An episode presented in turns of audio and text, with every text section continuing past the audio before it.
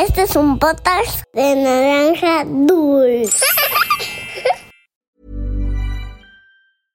Hey, I'm Ryan Reynolds. At Mint Mobile, we like to do the opposite of what Big Wireless does. They charge you a lot, we charge you a little. So naturally, when they announced they'd be raising their prices due to inflation, we decided to deflate our prices due to not hating you.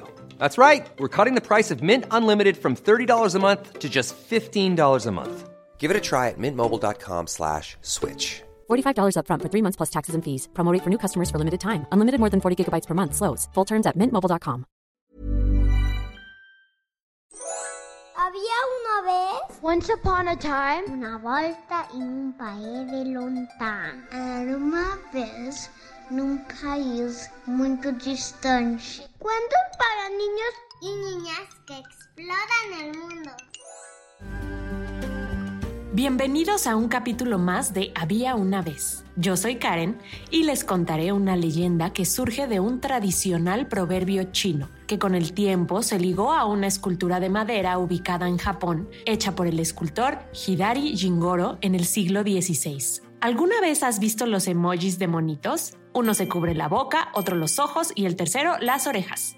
Ah, pues estos simpáticos dibujitos son la escultura de la que te hablo. Tienen una interesante historia con una gran enseñanza. Pero antes, te quiero compartir unos datos interesantes sobre China. Su nombre es la República Popular China. Algunas personas lo llaman gigante asiático debido a que es un país con gran territorio.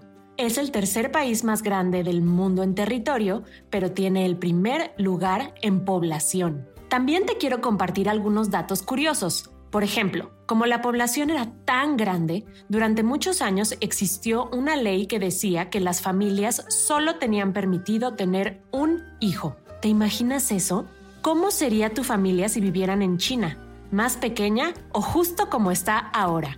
Bueno, pero todo esto cambió en 2016, cuando se les permitió tener dos hijos para aumentar la cantidad de niños. Actualmente tienen permitido hasta tres hijos por familia. Sin embargo, muchos adultos ya no quieren casarse ni tener familia, lo cual es preocupante porque dentro de poco habrá muchos abuelitos en China y poca gente joven para cuidarlos. ¿Recuerdas el cuento El lugar en donde no querían a los viejos?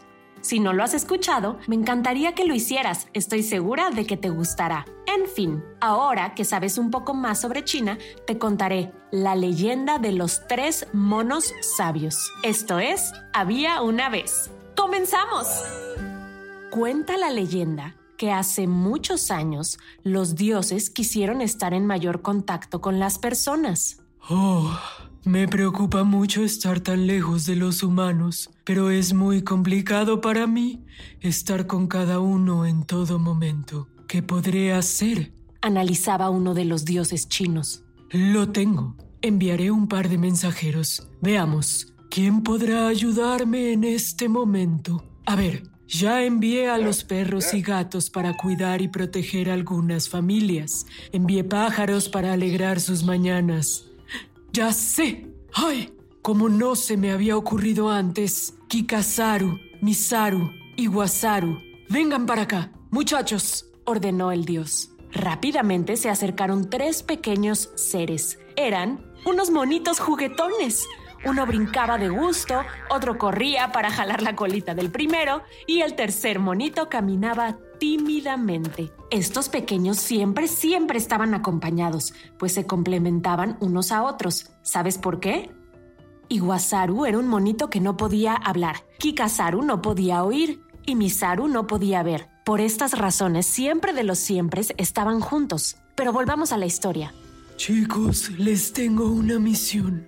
Explicaba mientras movía las manos al mismo tiempo para comunicarse y que los tres lo entendieran. El lenguaje de señas se basa en movimientos y expresiones usando las manos, los ojos, el rostro, la boca y el cuerpo. Y es la forma en que se comunican las personas sordas, es decir, quienes tienen dificultades para oír. Puede ser que escuchen poquito o nada.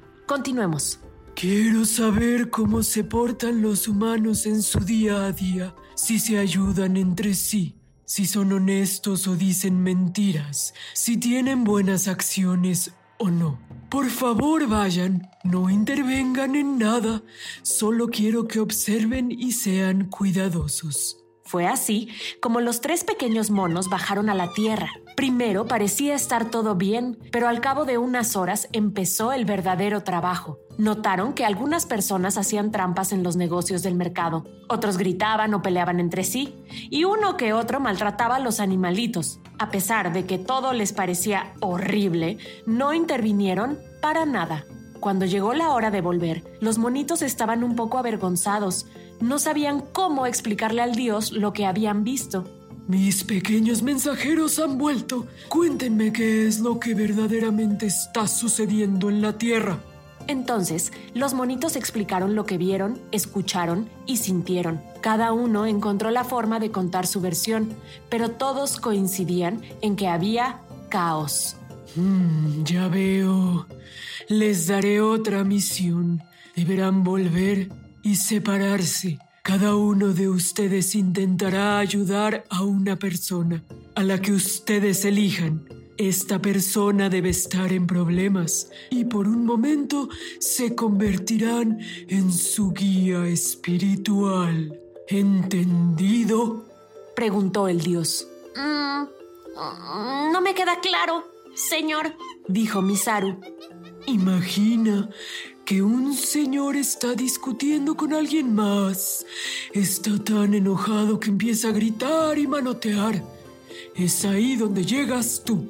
Deberás acercarte a él y ayudarlo a controlar su enojo, enseñarlo a resolver sin gritar. ¿De acuerdo? Preguntó el dios. Misaru asintió con la cabeza y los monitos volvieron a la tierra. Ah, pero algo que no te he contado es que estos monitos tenían un poder especial. Ellos podían transmitir lo que deseaban con solo tocar a las personas y como eran una especie de espíritus, no serían vistos. Cuando recién llegaron, vieron que un comprador estaba muy molesto.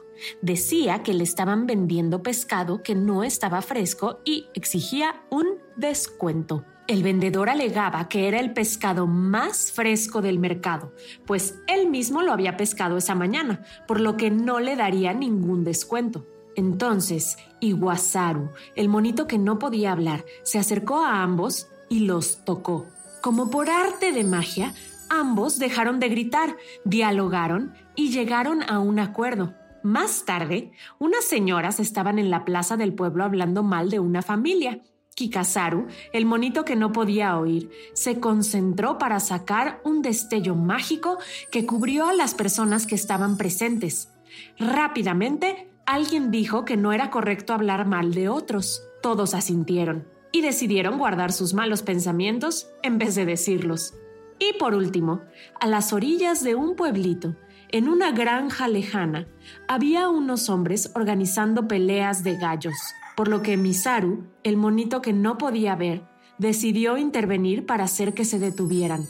Después de varios días y muchas situaciones salvadas, los monitos volvieron a casa.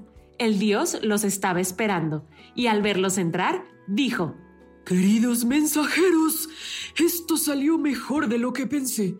Incluso al verlos en acción, se me ocurrió un proverbio. No ver, no oír y no decir no ver el mal, no oír el mal y no decir el mal han sido la clave para lograr la armonía en la tierra. Hay un escultor japonés llamado Hidaru Jingoro. Creo que mandaré un mensajero para sugerirle una idea. Y es que ustedes son su mejor representación. Un monito cubriéndose los ojos, uno las orejas y uno la boca. Es perfecto. Y así fue como el proverbio chino, no ver, no oír y no decir, tiene una emblemática representación japonesa de tres monitos. Y colorín colorado, este cuento de Había una vez ha terminado. Haz un dibujo sobre este cuento y compártelo en nuestra cuenta de Instagram en arroba podcast-había una vez. Puede ser de los monitos Iwasaru, Kikasaru y Misaru o de ellos interviniendo en situaciones con las personas para no ver, no oír y no decir el mal. Llegó el momento de saludar a las niñas y niños que nos escuchan. Un saludo para Ángel Rubén Valencia, de 8 años, que nos escucha desde la Ciudad de México cuando regresa de la escuela. Para Laura y sus hijas, Mía e Isabela, que viven en Sydney, Australia. Un saludo para Lía, que vive en Puebla, y para sus papás Dulce e Iván. Para Julieta Legorreta de Zapopan. Un saludo para Renata de 7 años y Moisés de 4 años que nos escuchan desde Pinotepa, Oaxaca. Para Pablo Santiago, que vive en Puebla y nos mandó su dibujo de Laika, la perrita astronauta. Para Barinka, que nos escucha antes de dormir y vive en Ciudad de México para Julián de 7 años, su hermanito Teo de 2 años y su mami que viven en Ecuador. Un saludo para Julieta de 5 años que vive en Panamá y nos escucha antes de dormir. A descansar. Para Luis Emilio de 5 años y Silvana de 3 años que nos escuchan desde Campeche. Para Damián de 7 años y a su mami Elsa que nos mandaron un dibujo del cuento La sopa de piedra. Saludos para Amaya de 5 años que vive en Quito, Ecuador, para Pedro y Paulina que viven en Panamá, para Lorenzo de 5 años y su perrita Coqueta. Un saludo para Rafaela y Bastián que viven en Ecuador y para Lu, Jime y Fer de la Ciudad de México. Esto fue Había una vez. Nos escuchamos en el próximo cuento.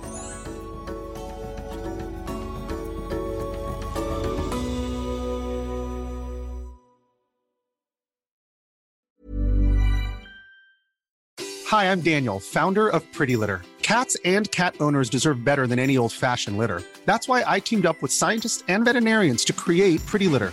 Its innovative crystal formula has superior odor control and weighs up to 80% less than clay litter. Pretty Litter even monitors health by changing colors to help detect early signs of potential illness. It's the world's smartest kitty litter.